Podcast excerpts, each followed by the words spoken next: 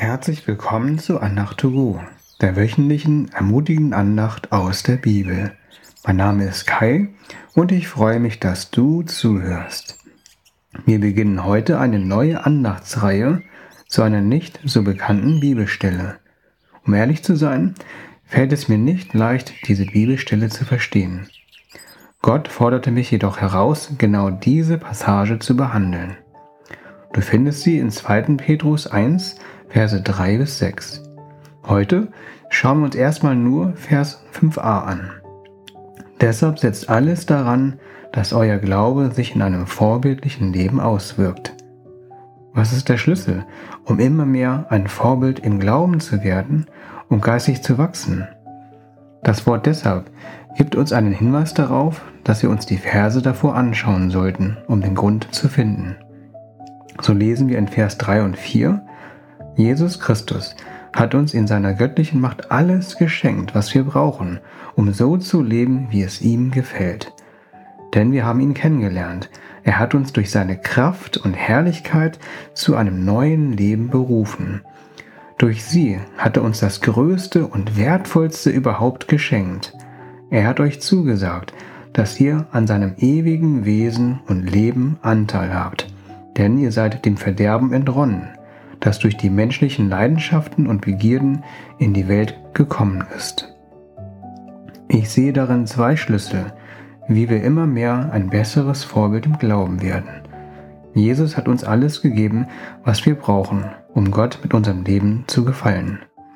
Und Jesus hat uns versprochen, dass wir etwas von seinem göttlichen, ewigen Wesen und von seinem Leben abbekommen. Der Schlüssel ist also, dass Jesus schenkt und verspricht. Wir müssen also nur seine Geschenke annehmen und unser Vertrauen auf seine Versprechen setzen. Wie bekommen wir seine Geschenke? Wir lesen doch mal Vers 3, dieses Mal in der Lutherbibel. Alles, was zum Leben und zur Frömmigkeit dient, hat uns seine göttliche Kraft geschenkt, durch die Erkenntnis von Jesus Christus. Indem wir Jesus Christus erkennen, schenkt uns Gott alles, was wir brauchen, um ein vorbildliches Leben zu führen. Im Alten Testament wird auch ein Vorbild dargestellt. Wir finden es in Sprüche 31, Vers 10. Eine tüchtige Frau, wer hat das Glück, sie zu finden? Sie ist wertvoller als viele Juwelen. In der Schlachterbibel wird es als tugendhafte Frau übersetzt. Wir könnten auch vorbildliche Frau sagen. In den nächsten Versen wird die Frau beschrieben. Wir konzentrieren uns auf die Verse 28b bis 30. Ihr Mann lobt sie mit überschwänglichen Worten. Es gibt wohl viele gute und tüchtige Frauen, aber du übertriffst sie alle. Anmut kann täuschen und Schönheit vergeht. Doch wenn eine Frau Ehrfurcht vor dem Herrn hat, dann verdient sie das höchste Lob.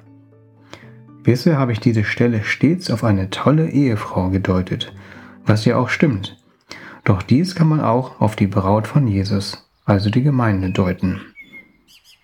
Was macht eine Braut aus, die Gott gefällt? Wenn wir uns die Verse in Sprüche 31 anschauen, dann stellen wir fest, dass es nicht um äußere Schönheit geht, sondern um das Herz. Und das höchste Lob bekommt die Frau, wenn sie Ehrfurcht vor dem Herrn hat.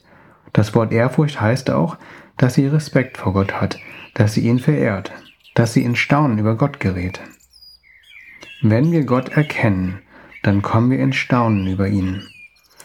Der Schlüssel von vorhin gilt immer noch.